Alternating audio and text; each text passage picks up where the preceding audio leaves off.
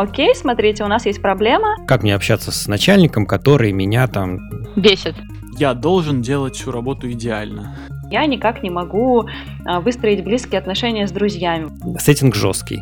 Обсессивно-компульсивное величие. Не пойти ли вам в КБТ? Точно ли это поможет? Так. Мы в этот черный ящик не залезаем. И вообще это очень противное и тяжелое занятие. Скорее всего, им снова будет больно. Они как черная дыра. Вообще человека от этого процесса выпилить. А кто вас туда привел? Оно э, наше я. Балом правит бессознательное. Этого не будет. Аминь.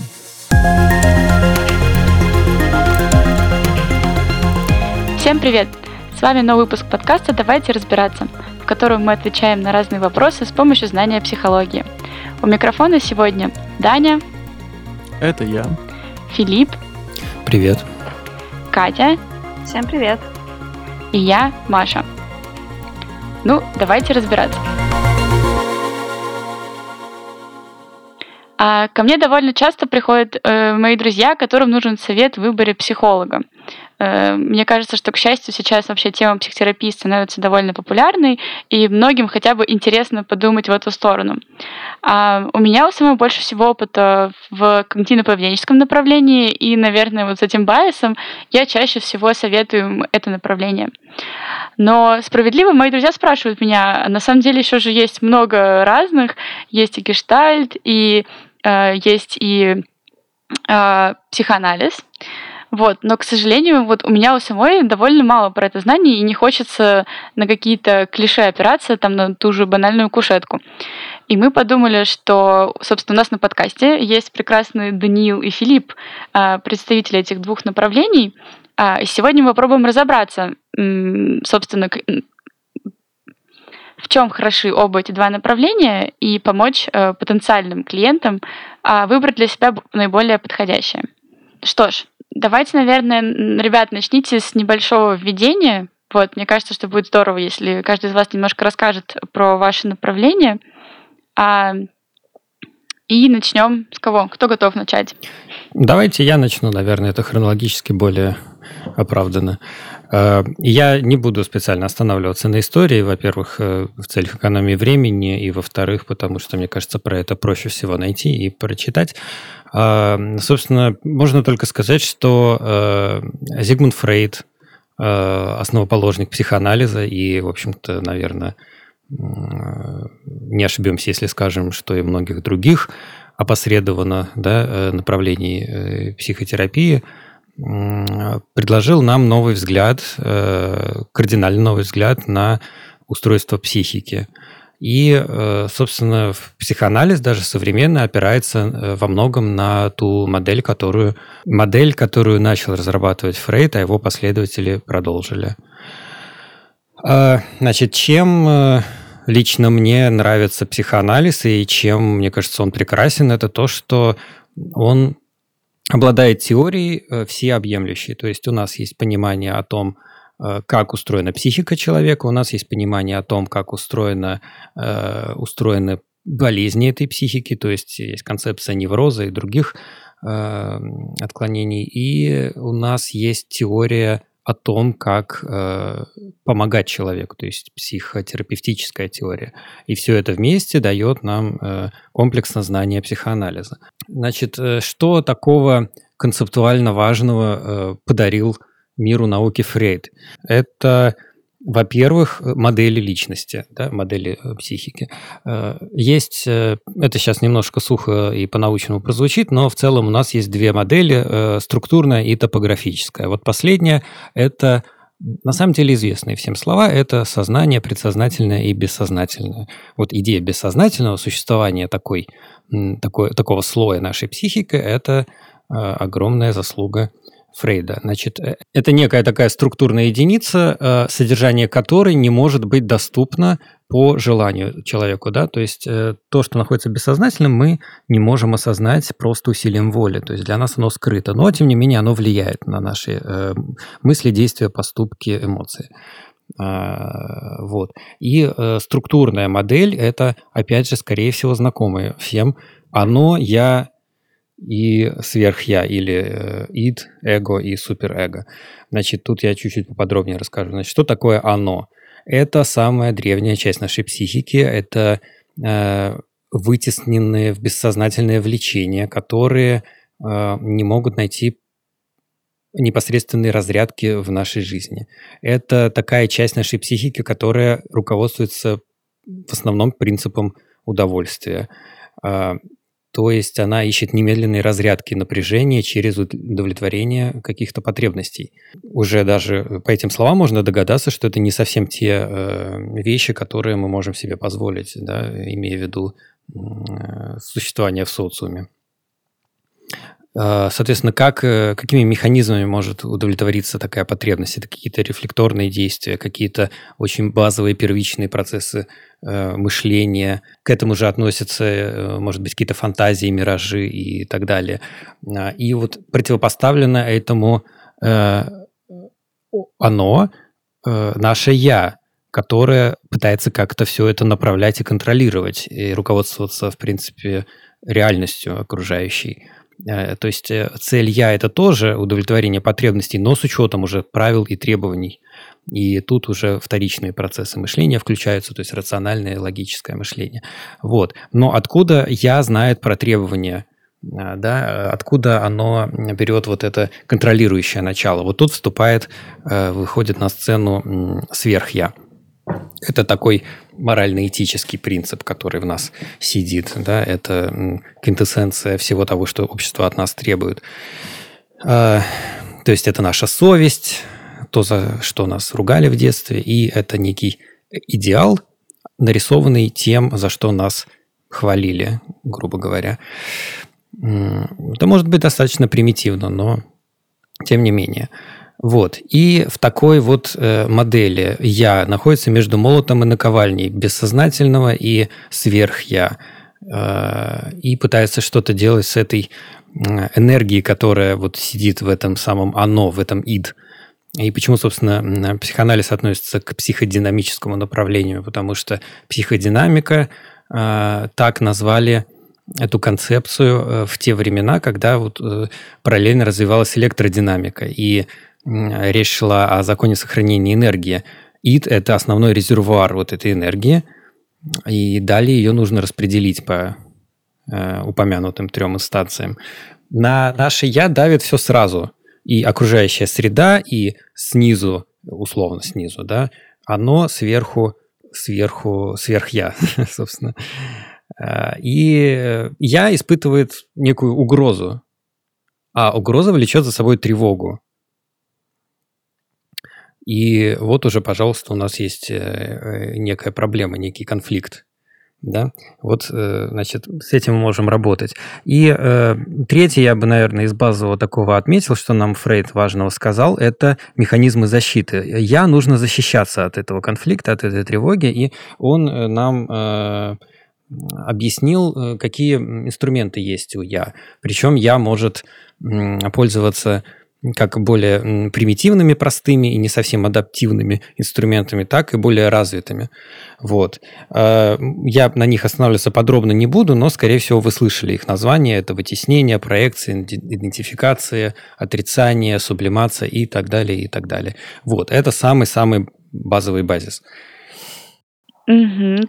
Классно, спасибо большое, Филипп. То есть получается, что проблемы и по модели психоанализа возникают у человека тогда, когда вот эта энергия, э, зажатая между молотом и наковальней, не может найти себе какого-то социально одобряемого э... способа реализации. Способа разрешения, да. Ну, э, понимаете, это вот э, сейчас, наверное, в этом формате, там, пяти минут, которые у меня есть, я описал самую такую базовую мысль, которую нам подарил Фрейд. Дальше на основе этого развивались ну, другие новые концепции. Да, и есть неофрейдизм, про который мы, скорее всего, сегодня не будем говорить, но отдельно я бы как-то об этом рассказал. А, но, в принципе, да, вот э, она одна из новых мыслей, которая появилась благодаря психоанализу. Мы можем работать уже с этим. И главное слово, если бы вот облако тегов мы какое-то выделяли, я бы сказал, что главное тут слово бессознательное. Угу, угу. Класс, спасибо большое. Даня, расскажи, а как, какова, какая модель у когнитивно-поведенческой терапии? Ну вот я, наверное, по той же структуре, что и Филипп, расскажу, тоже не буду там в историю погружаться э, по тем же соображениям. Но, собственно, началась когнитивная терапия с, с идейной точки зрения, она началась примерно с того же открытия, или, если сказать, лучше даже сказать антиоткрытия Аарона Бека, вот как бы это такое первое имя именно когнитивной терапии, хотя там одновременно с ним Элис разрабатывал такую довольно похожую рационально-эмотивную терапию, или, по-моему, как-то как она так называется. Да, так и называется. Вот, э, похожую очень по концептуальной структуре. В общем, что сделал Аарон Бек? Поскольку он э, долгое время работал в психоанализе, он решил убрать из э, теоретической концепции бессознательное. То есть Филипп абсолютно верно говорит, что в психоанализе э, как бы балом правит бессознательное, оно является в концепции там, причиной э, каких-то недугов. Аарон Бек решил, что бессознательное нам просто не нужно, мы, этот, мы в этот черный ящик не залезаем, и мы исследуем только сознание. И основной идеей, которая описывает работу сознания, является когнитивная модель. Может быть, кто-то о ней слышал. Когнитивная модель, или, или она же модель ABC или э, ABCD, где э, от A идет стрелочка к B, от B идет стрелочка к C, и от C идет стрелочка к D. Вот такая вот примитивная детская это алфавитная модель. A — это activating events или ситуации. Внешние события, которые мы воспринимаем. Ну, например, э, мы получили там двойку в школе, скажем, да, я там иногда работаю с подростками, поэтому вот такой пример. Учитель поставил двойку. Дальше это как бы эта ситуация не сразу же влияет на си, а си это consequences или последствия нашего опыта, то есть эмоции. А, эмоции и поведение, ну, поведение обычно вот под буквой D как раз. Значит, эта двойка не сразу влияет на наши эмоции, она сперва проходит через фильтр B. А B — это beliefs, или наши мысли. Мысли, интерпретации, убеждения, установки. То есть вот то самое когнитивное, на которое и пытается влиять когнитивная терапия в чистом виде. В этих beliefs, в этих мыслях у нас могут быть устойчивые искажения – которые наверняка все слышали, называются когнитивными искажениями.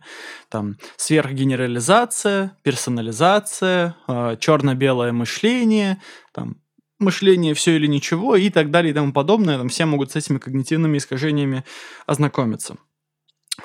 Вот, например, есть такое искажение катастрофизация. И когда подросток получает двойку, ну, ему по факту поставили двойку в журнал, в там, дневник, он думает, все, я ничтожество, я ничего не достигну, это конец моей жизни. И что он испытает? Он испытает отчаяние, страх, э, не знаю, может быть, злость и поведение какое будет. Ну, например, он на неделю запрется дома и не будет оттуда выходить, поскольку все, он уже абсолютно потрачен. Вот. Такая несоразмерная реакция, она, очевидно, вызвана не A, да, не самой ситуацией, не самой двойкой, а именно B. И поэтому вот основная мишень когнитивной терапии – это именно B. А, окромя вот этой вот а, простой идеи, которая называется когнитивная модель, есть такая же вот структурная, как и в психоанализе, а, модель устройства психики человеческой. Она не, не горизонтальная, а вертикальная, с теми же стрелочками, но вертикальная. Вот верхний уровень нашей психики, который является мишенью терапии, да, не всей психики, а вот именно то, что является мишенью терапии. Это автоматические мысли. Это вот то самое би. Те самые автоматические мысли, которые, э, которые мы замечаем, которые могут искажать э, воспринимаемую ситуацию. Это верхний уровень мышления.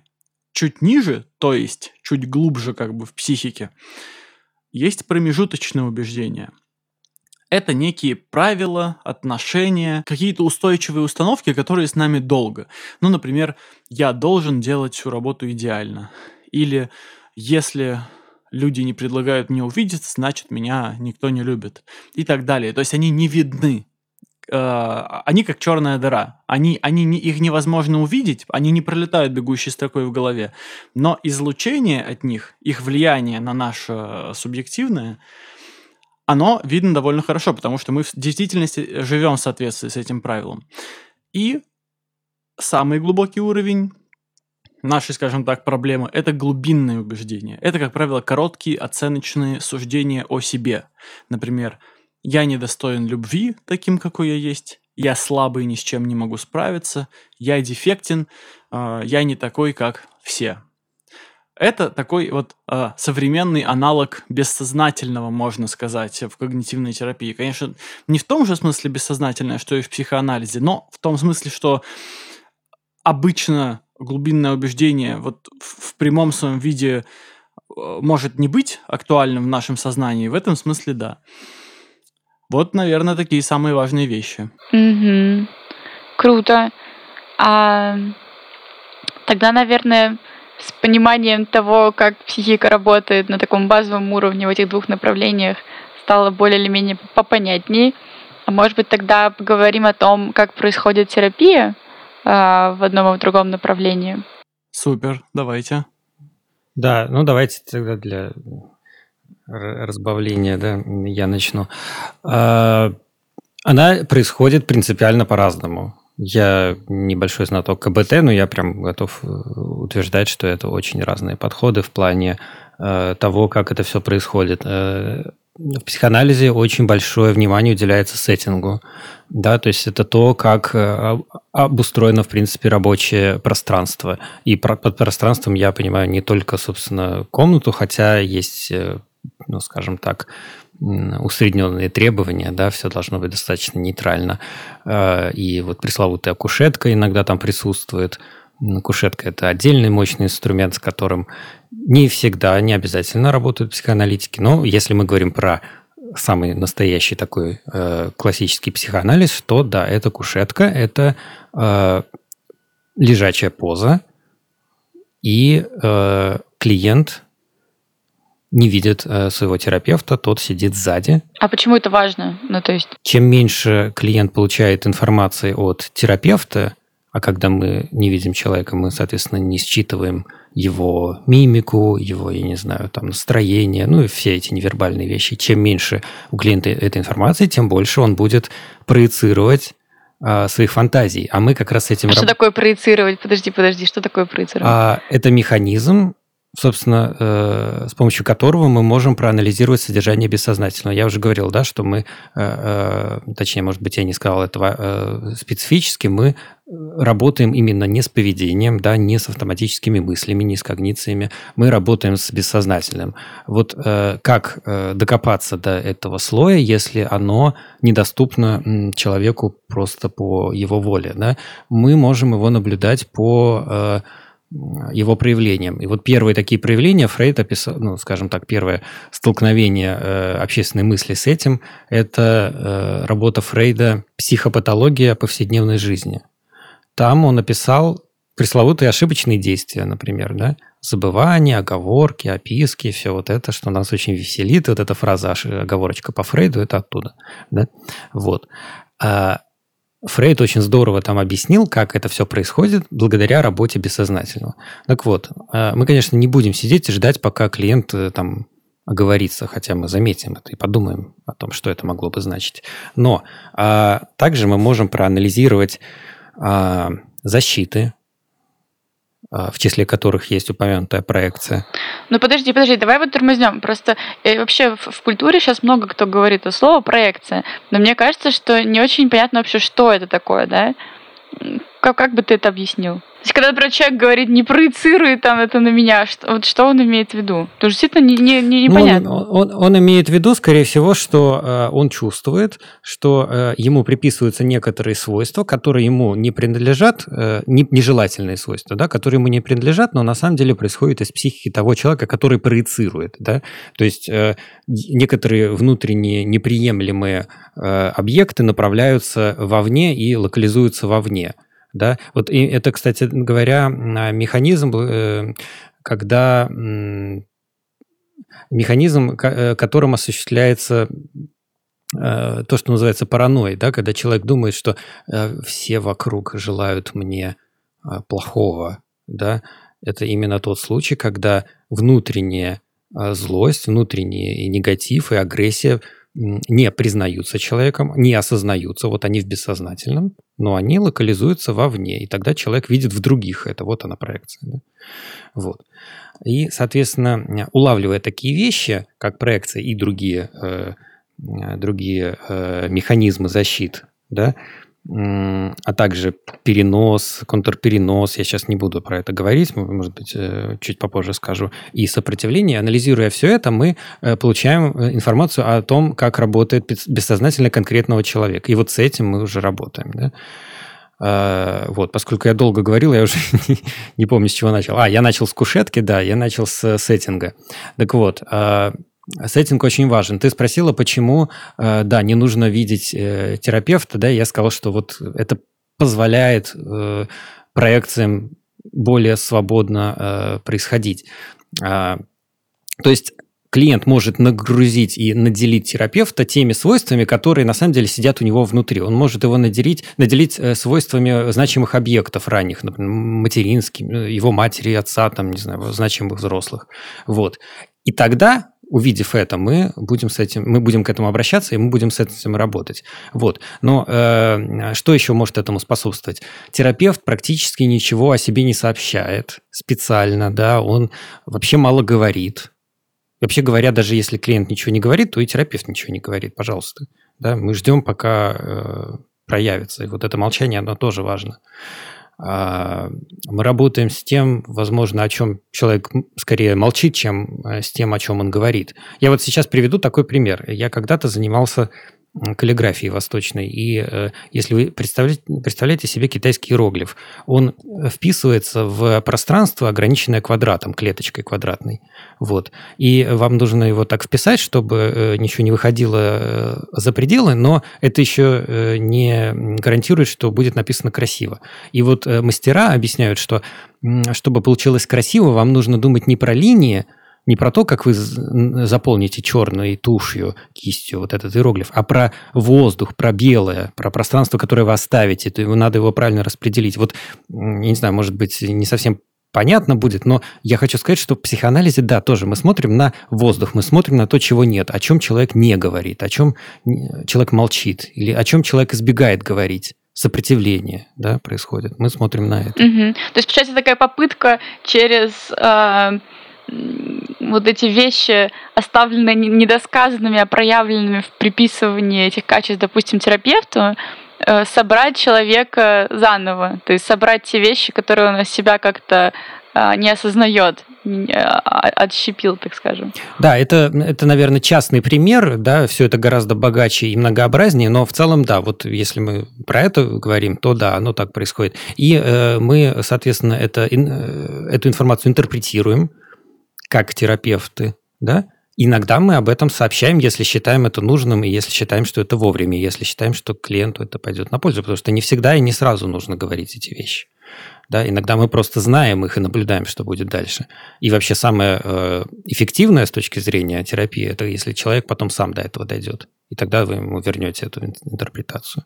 Но это уже, это уже внутренняя кухня, да? Давайте, наверное, не будем раскрывать все карты, чтобы... Сохранить интригу. Да, психоаналитики тайнят, тайнят. Да, в целом, если завершать вот эту, этот блок про сеттинг, да, то это очень нейтральная обстановка, это очень нейтральный практически э, пустой лист э, терапевт, да, и э, это э, максимально способствующее проявлению бессознательного клиента э, сеттинг. А, да, еще очень важный момент. Э, сеттинг жесткий. То есть мы жестко определяем время. Э, начали во столько-то, закончили во столько-то. Время кончилось, все, значит, э, обрубается момент. Э, есть, такая, есть такое понятие фрустрации. Вот клиент в психоанализе, он все время немножко фрустрирован, он всегда не договорил что-то, он всегда чего-то не успел. И вообще это очень противное и тяжелое занятие. Ты не выйдешь от психоаналитика, знаете, таким подпитанным и заряженным и э, поддержанным. Ты скорее будешь, э, не знаю, раздражен или э, тебе будет непонятно, что с тобой происходит. Это очень тяжелое э, мероприятие, но за счет вот этой глубинной работы оно и очень эффективное. Это на самом деле очень интересный момент, потому что, как я понимаю, обычно психоаналитическая терапия длится дольше, чем тоже КБТ, например. И людям каким-то образом нужно себя все время собирать, зная, что сейчас они придут, скорее всего, им снова будет больно, они чего-то не успеют, вообще даже не увидят человека, с которым они разговаривают. Как тебе кажется, что мотивирует людей все равно приходить и продолжать это, если никакого, ну, никакой быстрой обратной связи иногда не случается? Это работа клиента, понимаете? Это все-таки э, момент его заинтересованности в результате. Да, ему нужно пройти через через это. Но, понимаете, мы часто имеем дело с людьми, которые испытывали очень серьезные и, возможно, ранние травмы или протяженные травмы, то есть годами кумулятивно происходило воздействие. И как бы ожидать, что за 3-5 сеансов там, по 45 минут что-то с человеком кардинально изменится, ну, просто мне, например, это кажется наивным. Угу, круто. Спасибо большое, Филипп. Вообще, на самом деле, удивительно, удивительный мир. Для меня психоанализ открылся с новой стороны.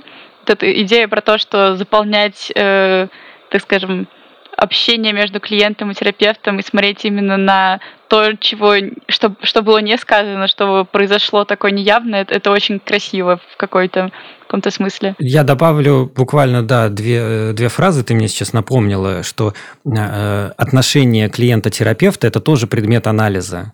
О том, что происходит между ними, здесь и сейчас. Это тоже предмет анализа. И это важный предмет именно потому, что терапевт э, клиентам наделяется его какими-то внутренними свойствами, и мы их анализируем. Круто, спасибо. Дань, слушай, а расскажи, а как это все происходит э, в КБТ? Вот прикольно Филипп привел аналогию, да, вот насколько психоанализ сосредоточен на том, чего может не быть, на сопротивлении, на каких-то предполагаемых бессознательных э, там установках. То есть нас, насколько э, психоанализ может быть, вот из слов Филиппа я подозреваю, сосредоточен на белом пространстве, настолько же КБТ абсолютно в западном э, мышлении, абсолютно в такой западной системе координат сосредоточен именно на том, что есть, на том, что видно, на том, что говорится на э, чернилах от пера. Мы исследуем именно мысли, то, что человек говорит, то, что человек делает, все проявленное поведение. И именно оно является основной мишенью терапии в КБТ. В первую очередь это, конечно же, автоматические мысли. А, как они исследуются? Значит, э, стоит сказать, что сеттинг тоже довольно жесткий в э, КБТ, и он жесткий не только в плане... Дань, Дань, прости, перебью. Расскажи, что такое сеттинг. Просто Филипп тоже про это сказал. Структура сессии. Структура сессии, угу. да, то есть структура и устройство того, как все происходит на сессии.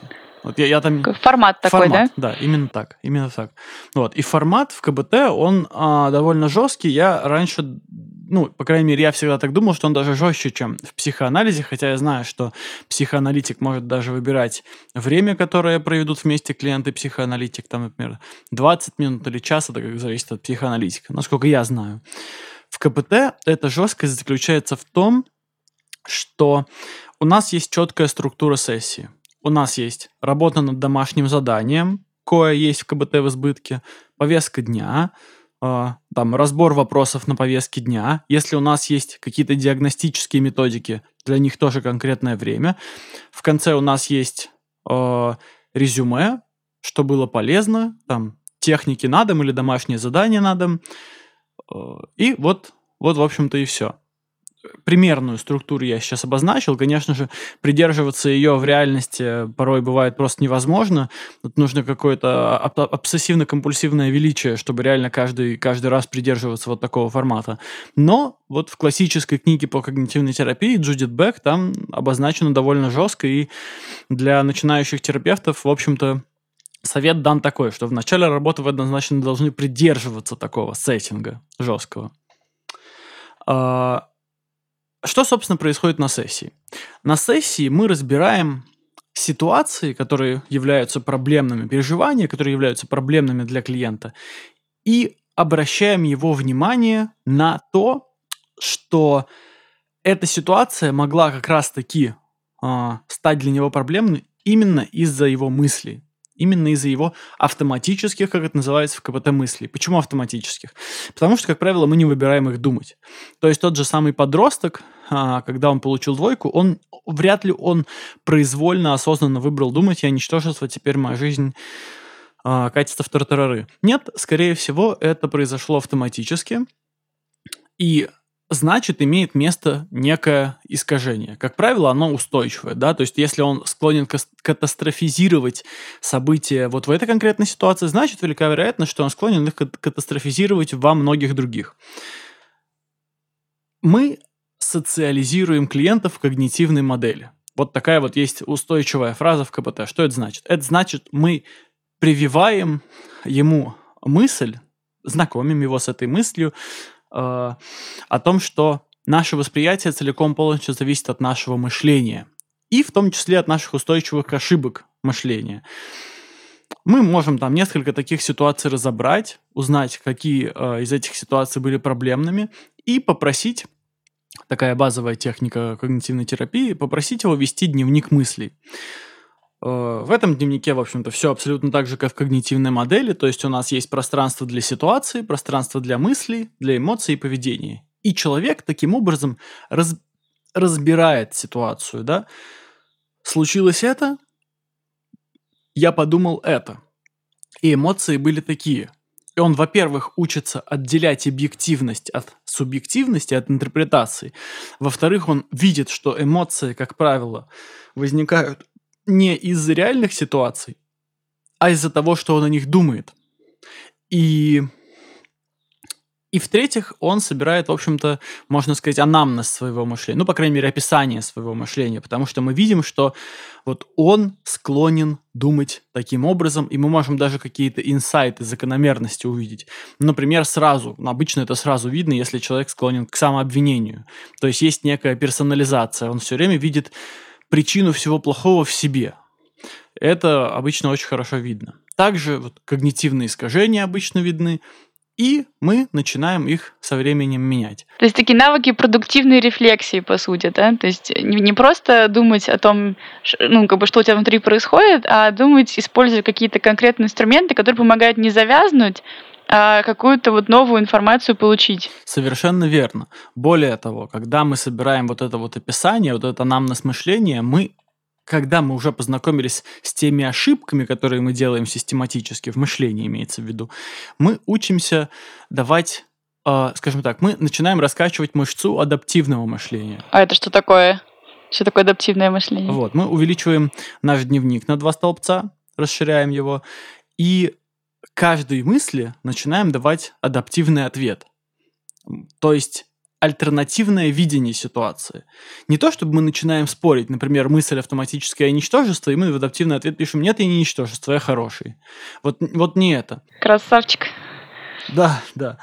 А мы можем а, вернуть себе информацию о реальности. Например, здесь я получил двойку, но, например, вчера я сходил на тренировку, а позавчера я сделал подарок маме. Это говорит о том, что в, каких ситу... в каких-то ситуациях у меня что-то получается, а в каких-то ситуациях у меня не получается. Или, например, хоть я и получил двойку, но я очень здорово готовился к этой контрольной, и мне нам не повезло с вариантом. И таким образом, вот возвращая себе эту реальность, мы со временем научаемся э, не применять те когнитивные искажения, которые у нас были раньше. Вот буквально постскриптум скажу, что, конечно же, этим КПТ не исчерпывается совсем. Во-первых, строго говоря, я сейчас сказал только о К, да, только о когнитивной части работы. Есть поведенческая работа, она особо актуальна, например, а, а, в случае депрессивных клиентов. Там поведенческая активация, это такой отдельный метод, и он там тоже, в общем-то, э,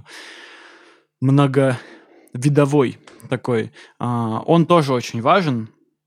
Не будем сейчас на этом заострять внимание. Техник в КПТ очень много и еще больше все они вот как бы вписываются вот в эту вот рационалистичную структуру сессии, да, вот повестка дня, что сделали домашнего задания, что сделаем сегодня, в чем проблема.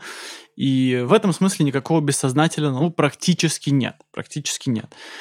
Хотя вот такая вот строгая рационалистичность и, эм, как бы это сказать, может быть, некоторая сухость подхода, она размягчилась направлениями КПТ третьей волны, которые уже учитывают такие вещи, как осознанность, ценности, сострадание и так далее. Да? То есть это уже немножко другой зверь. Это немножко другой зверь, эволюционно он старше.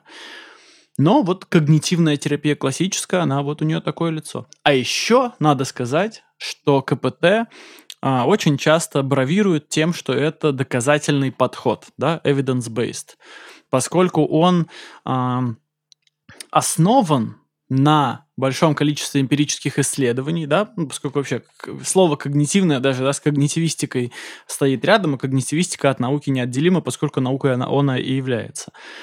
И вот э, такой тренд на исследование эффективности КПТ при разных нозологиях, при разных, там, имеется в виду, психических заболеваниях, он присутствует и здесь, и в западном обществе, в первую очередь в западных, конечно, цивилизациях. Ну да, кстати, у меня было такое ощущение, что КПТ именно этим все время отмежевывается от психотерапии в общем, да, то есть что психотерапия это такая философская штука, непонятно работает, не работает, измерить невозможно. Называется, раньше к священнику ходили, исповедовались, теперь все ходим к психологу. Вот. Но у КПТ действительно есть э, довольно, есть, по-моему, даже целые научные журналы, которые фокусируются именно на исследовании терапии. Катя, может, расскажешь побольше с точки зрения науки? Да, на самом деле, все, что вы озвучили, в целом правда. И в последние годы, конечно, особенно в западной культуре, вот этот всплеск интереса к научному познанию чего-либо, он неизбежно ставит вопрос о том, а точно ли это поможет, а как оценить, насколько точно это поможет. И, наверное, перед тем, как как-то обсуждать эффективность, я бы хотела просто вернуться к вопросу о длительности терапии и спросить у ребят, ну вот окей, допустим, я пришла к психологу с какой-нибудь проблемой, не знаю, там, я никак не могу а, выстроить близкие отношения с друзьями. Вот у меня вечно вечно я чего-нибудь начинаю с кем-то дружить, и как-то не складывается. Вот сколько примерно времени мне понадобится на то, чтобы проработать эту проблему в КБТ, и сколько примерно в психоанализе? Я понимаю, что тут вы сейчас скажете, что масса всяких сопутствующих факторов, ну, назовите какое-нибудь вот там среднее, максимально усредненное число сеансов, которое мне может на это потребоваться. Очень сильно зависит от э, от глубины проблемы. КПТ обычно себя позиционирует как краткосрочный метод, и если, э, скажем, у тебя социальная тревога, например, и из-за этого у тебя не получается заводить э, друзьями, потому что да, очень важно, какой симптом мешает тебе э, заводить друзей и там строить с ними общение, то это будет сперва работа, наверное, с мыслями, да, что ты думаешь в эти моменты, что ты можешь думать о себе в моменты контакта с, э, с людьми. А затем это будут поведенческий эксперимент, где ты будешь пробовать тестить свои гипотезы, например. Если я поделюсь с ними шуткой, то они все меня засмеют и скажут, что, я, что это очень глупое. И экспозиция. Это когда мы помещаем себя в социально тревожную, но не очень социально тревожную для нас ситуацию и пробуем вот в этой ситуации быть. И поскольку у нас сразу же в КПТ акцент идет не на, там, не знаю, не на то, почему у тебя так стало, не на какие-то глубинные причины того, почему у тебя вот такая проблема возникла, то, как правило, это краткосрочная работа. Мне сложно сказать, сколько на это может потребоваться сессий, но я думаю, что там 15-20. Ну, в общем, это где-то до полугода работы в общем виде. Да, да, да. Я вообще большой противник назначать какие-то сроки. Э, во-первых, потому что э, в психоаналитическом подходе это невозможно. А, во-вторых, э, если человек настаивает на том, что ему нужно знать четкое значит, количество сессий и план работы, и дайте мне домашнее задание, пожалуйста, в КБТ. Я бы отправил в КБТ такого клиента. Как представитель психоаналитической школы я бы, наверное, задумался о том, э, к чему этот вопрос и что он в себе несет, зачем человеку это э, знать, что он хочет этим сообщить. Ну, например, сколько денег ему нужно подкопить, чтобы пойти и подлечиться? Это же довольно такой ну, практический вопрос. Да, это всегда, это, кстати, всегда возникает э, вопрос. Вот какое-то проявление в поведении, да, оно связано с Э, практической стороной вопроса или тут еще что-то скрыто, да, и потому что, понимаете, такой вопрос, он может на, на, на самом деле скрывать в себе критику э, психотерапии в принципе, и за этим может стоять агрессия. Это я сейчас фантазирую, да, это просто один из вариантов. Просто э, как, э, скажем, психоаналитически ориентированный психолог, я бы, наверное, э, об этом подумал. Вот. Ну и потом, конечно же, знаете, клиенты не всегда э, с терапевтом э, стыкуются, и если ну, как бы понятно, что с клиентом будет невозможно работать, его лучше отправить другому специалисту или даже в другое направление. Кстати, хочу оговориться, вот сейчас как раз есть возможность, а, нет какой-то аллергии, понимаете, у психоанализа к тому же КБТ на самом деле, потому что клиенты, опять же, приходят разные, и если большая часть не приходит с жалобами такими общего характера, например, вот у меня страхи, тревога, там, сон нарушен, еще что-то такое там, да, то э, бывают те, у которых конкретный запрос, вот как сейчас Катя озвучила, и, э, или, не знаю, э, э обсессивно-компульсивные какие-то истории или фобии. Ничего, в принципе, не мешает позаимствовать у КБТ какие-то техники и снять, скажем, острые проявления при помощи этих техник, а потом уже пойти вглубь и докопаться, откуда вообще это все, откуда, э, значит, растут. Что-то отросло. Обсессивный хвост. Обсессивный хвост. Окей. Катя, а ты почему задавала этот вопрос? Давайте вернемся от анализа. Да, на самом деле, ребят, спасибо большое за комментарии. Мне кажется, что вот потому что мы сейчас услышали в ваших ответах, становится ясным, почему сложно сравнивать эффективность двух этих подходов.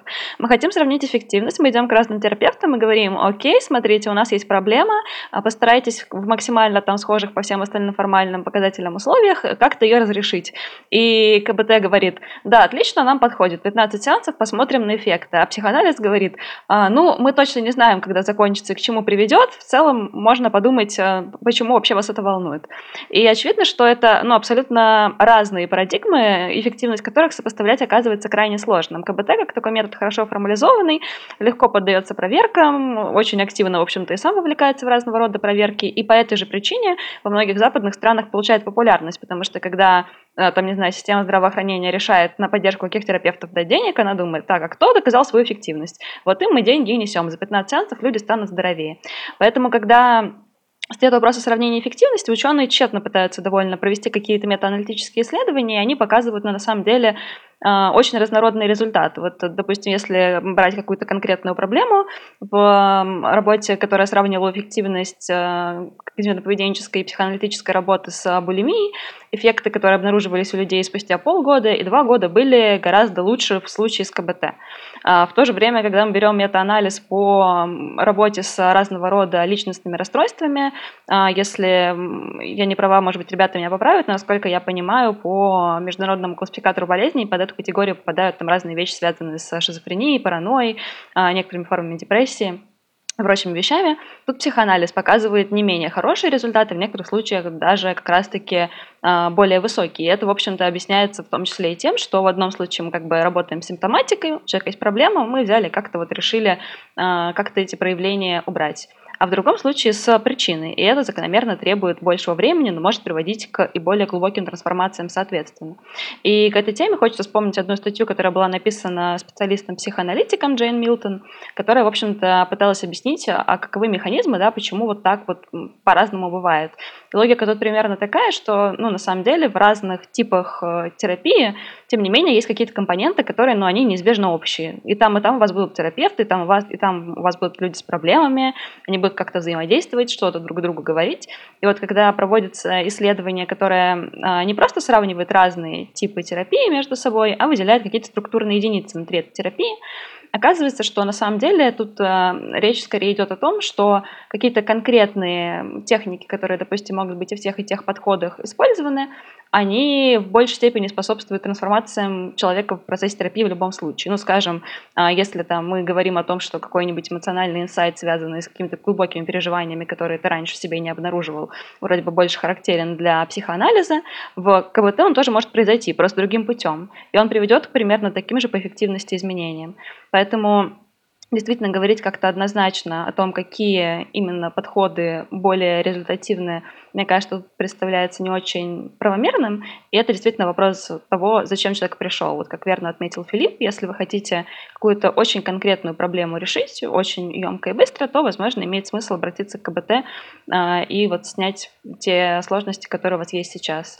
А если это какая-то терапия, которая может быть не направлена на решение проблемы в ближайшем будущем, а в целом на какое-то общее переосмысление а, себя или проработку каких-то более глубоких вещей. Возможно, что имеет смысл обратиться к, к психоанализу, но тут тоже важно учитывать контекст, в котором это реализуется. Идете ли вы сами туда, а, кто вас туда привел, сколько вы будете за это платить э, и все остальные вещи. Да, или в какое-то другое направление терапии или консультирования. Понимаете, если у вас очень-очень конкретный запрос, например, как мне общаться с начальником, который меня там...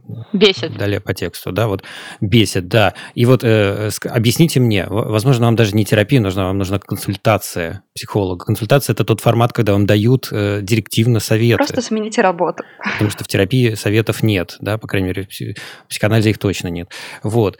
Э, надо думать. И есть другие направления. Например, если... Ну, тут вам уже вот может помочь э, действительно хороший специалист, если вы пришли, он видит, что у вас э, там скажем, ваши проблемы решаются через э, когниции, да, он скорее скажет вам, а не пойти ли вам в КБТ? А если видит, что у вас проблемы с эмоциями больше, а давайте-ка, может быть, что-то там ближе к гештальту посмотрим, да, или э, еще как-то. То есть э, э, есть такой момент, что можно перенаправить человека, да, если мы что-то понимаем. Я еще хотел что сказать, очень важный э, такой нюанс.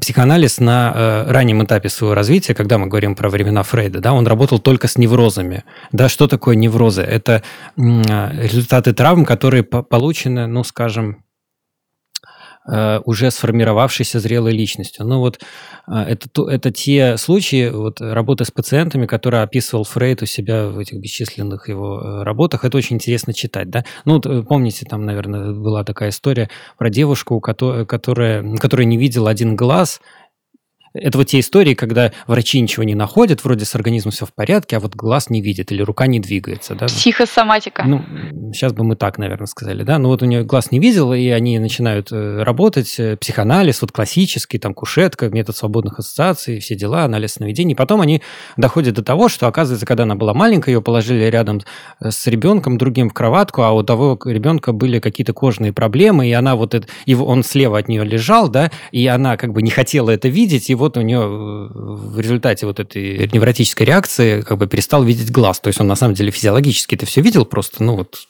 такая защита пошла.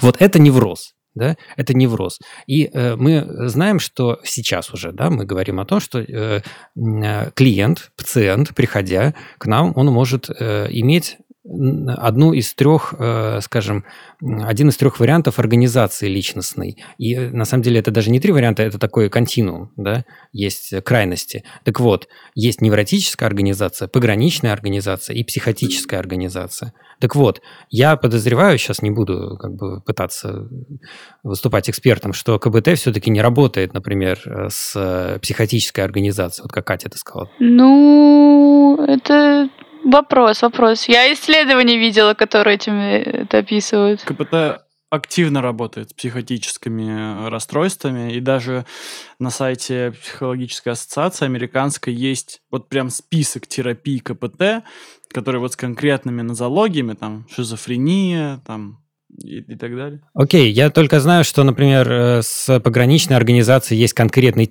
подтип терапии, да, и там есть конкретные методики, да, то есть это не, не совсем то, о чем мы говорили чуть ранее. Вот.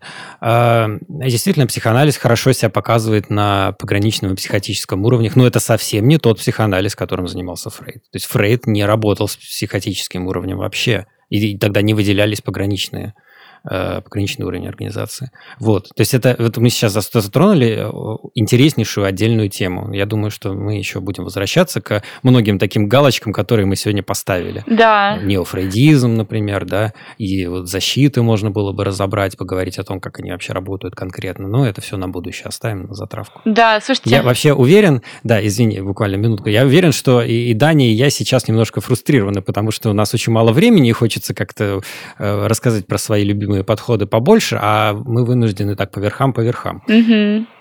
Да, слушайте, на самом деле получился очень, мне кажется, такой хороший вводный экскурс в эти два подхода. Мы, собственно, себе такую цель, наверное, и ставили изначально, да, то есть мы сегодня поговорили кратенько про то, как психику, да, вообще видит эм, когнитивно-поведенческий подход к терапии, как видит ее психоанализ, потому что, ну, без модели того, как это все работает, это невозможно менять. А, немножечко поговорили о том, как устроены сессии э, в КПТ и в психоанализе, и затронули тему, такую очень горячую и очень противоречивую тему исследования терапии с научной точки зрения. А, но я, наверное, свои 5 центов еще в конце вставлю. Что-то я не знала, куда их ставить, ставлю их сюда. Это фрустрирую слушателей, чтобы они тоже ушли, не, не до конца узнав.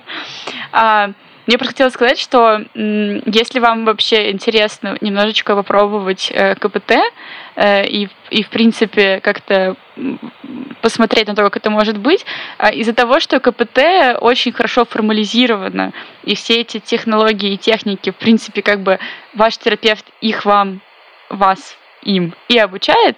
Сейчас э, технологический прогресс, прогресс прогресс, а, дает нам возможность вообще человека от этого процесса выпилить. Вот. Э, и возникло огромное количество таких чат-ботов, приложений, которые на самом деле берут вот эти вот техники КПТ и дают вам какой-то вот формат, в котором вы можете их применять к своей жизни. Конечно же, ну, то есть пока научных исследований а, о, ну, большого количества на эту тему нет, я парочку, кстати, видела про чат-ботов, ну вот, и понятное дело, что если, то есть у вас как бы будет очень такой а, ограниченный спектр действий, не будет, например, вот такой возможности, как Филипп сказал, что вам терапевт скажет, знаете, вам нужно вот с эмоциями поработать, вам бы хорошо не прописывать э, рационально, да, что вы думаете, а скорее вот немножечко прочувствовать это, да, этого не будет. Но в целом, как такой вот небольшой, а, как сказать, а, триал, можно попробовать э, всякие приложения. Я в описании подкаста вставлю парочку. Я думала, тут будет нативная интеграция, Чёрт, если я... кто-то из вас хочет попробовать э, немножко КБТ или психоанализа, можете обратиться к Дане с Филиппом. Но Маша предложила выпилить человека после этого процесса. Но это подразумевается, это подразумевается. Я настоящий когнитивист, как бы опять потеряла человека, вот. Но я к тому, что просто на самом деле э, это ну, интересная вообще сфера э, того, как технологии пытаются э, в терапию войти, потому что а, в целом, на самом деле, помощь нужна довольно большому количеству человек, людей, а, а все-таки ну, не всем это доступно сейчас. И мне кажется, что это очень круто, что мы можем взять какие-то технологии, техники, вот хорошо разработанные человеком в процессе, допустим, КПТ, и автоматизировать это. Понятно, что мы многое при этом потеряем, вот, но какие-то вещи все равно можно э, таким образом хотя бы более продуктивно поисследовать самому собой. Вот. Аминь. Аминь, да. Я так и вижу себе эти грядущие исследования, где сидит какой-нибудь виртуальный агент за спиной на психотерапевтическом сеансе подменяется просто машина искусственного интеллекта. Не, ну слушайте, когда это нормальные нейронки впилят, вообще замечательно будет. Пока, к сожалению, это просто какие-то, ну, прописанные сценарии. На самом деле, я видела одно исследование прикольное, где этот агент, виртуальный терапевт, ему дали лицо и дали, ну, невербалику какую-то базовую такую, что он там, не знаю, кто улыбался. Ну вот, и это уже, ну, по их исследованию улучшило результаты по сравнению с обычным чат-ботом. Это я к тому, что все-таки человека до конца потерять невозможно. Ни с какого процесса. Так а не проще ли человека туда посадить? Ну, это, слушай, это же не масштабируется. У тебя, у тебя этот, как его, агент э, виртуальный, ты его можешь миллиону человек сразу дать, поскольку у тебя мощностей на сервере есть, только ты дал. А ты один можешь миллион клиентов за раз проанализировать? Конечно. Конечно. Ну, слушайте, тогда как бы все, проблемы решены. Все идем к Филиппу на анализ. Сдаем анализы. Ладно, всем огромное спасибо. А, встретимся в следующих подкастах. Хорошего всем дня. Пока-пока. Всем пока. Счастливо. Всем пока.